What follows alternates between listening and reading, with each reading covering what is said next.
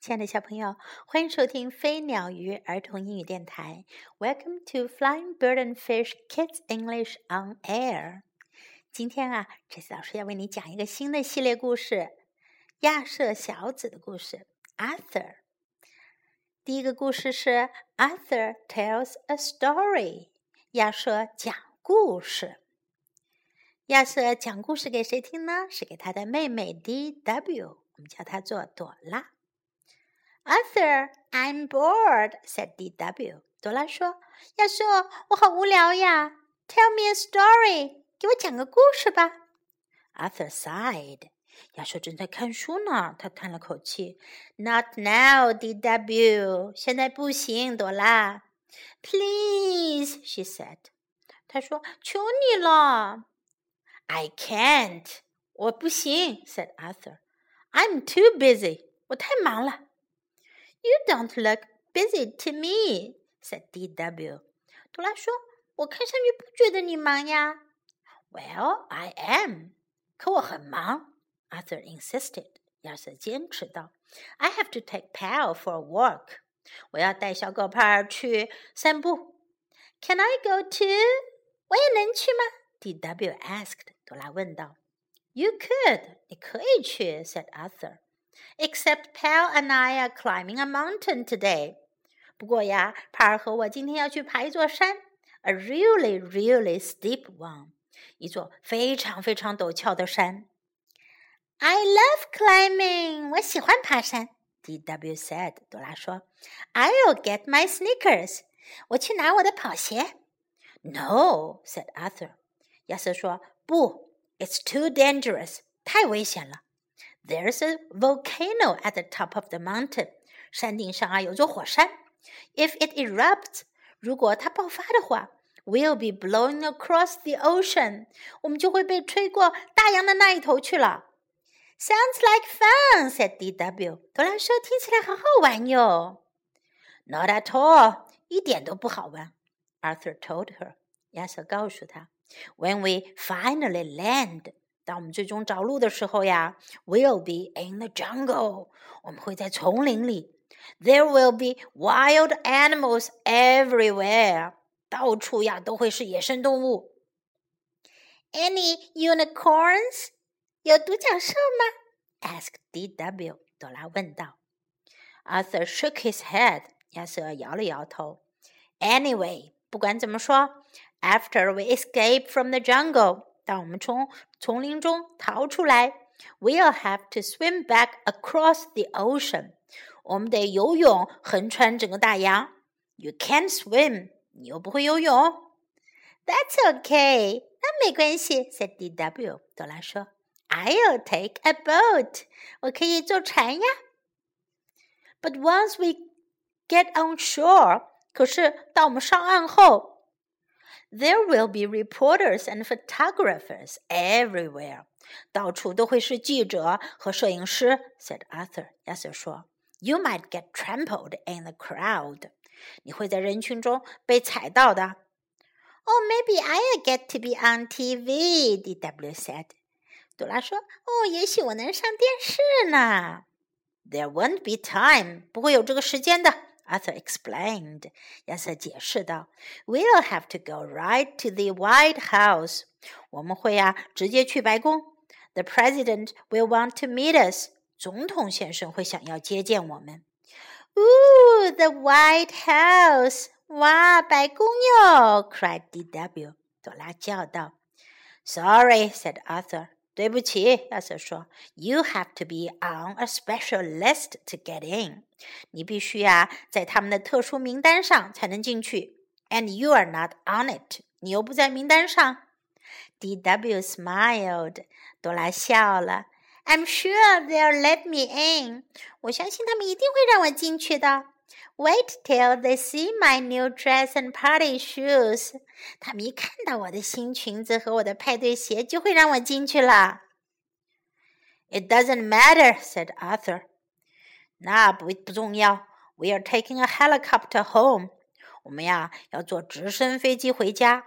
And there's only room for Pal and me. 直升飞机上啊，只有我和帕尔待的地方。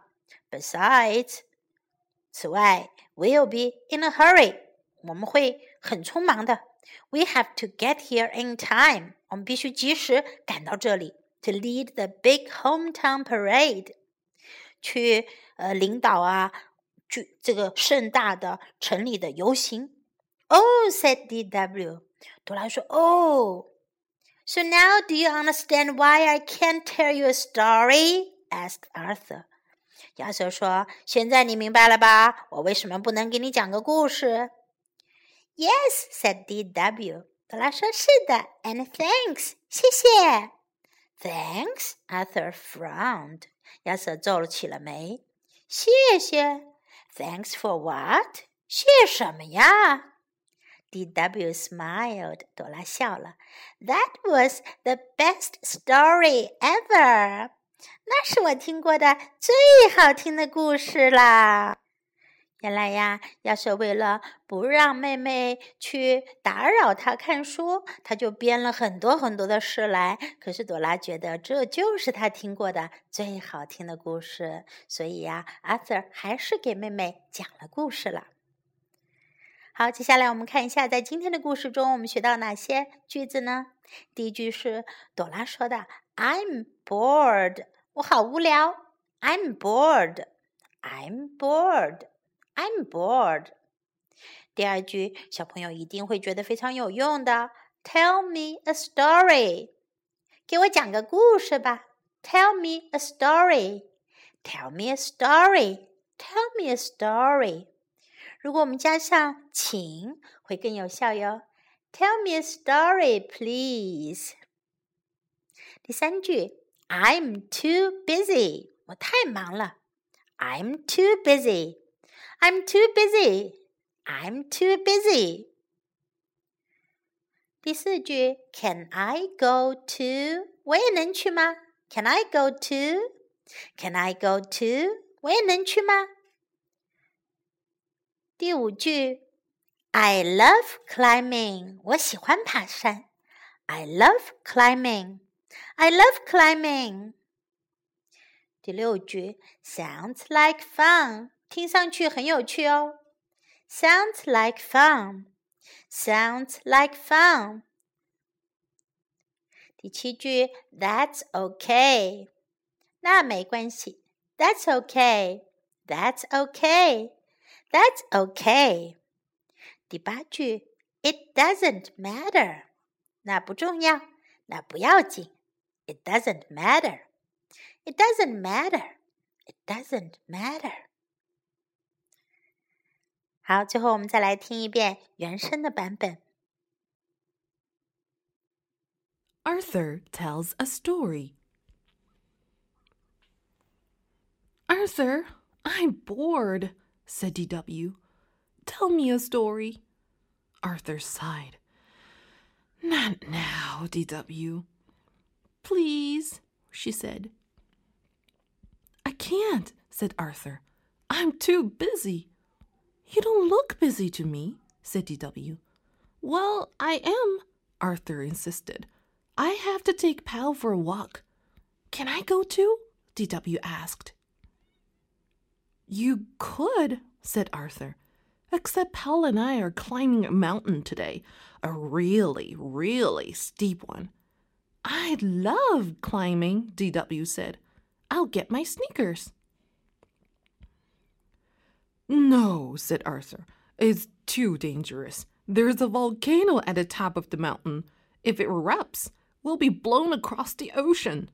Sounds like fun, said DW. Not at all, Arthur told her.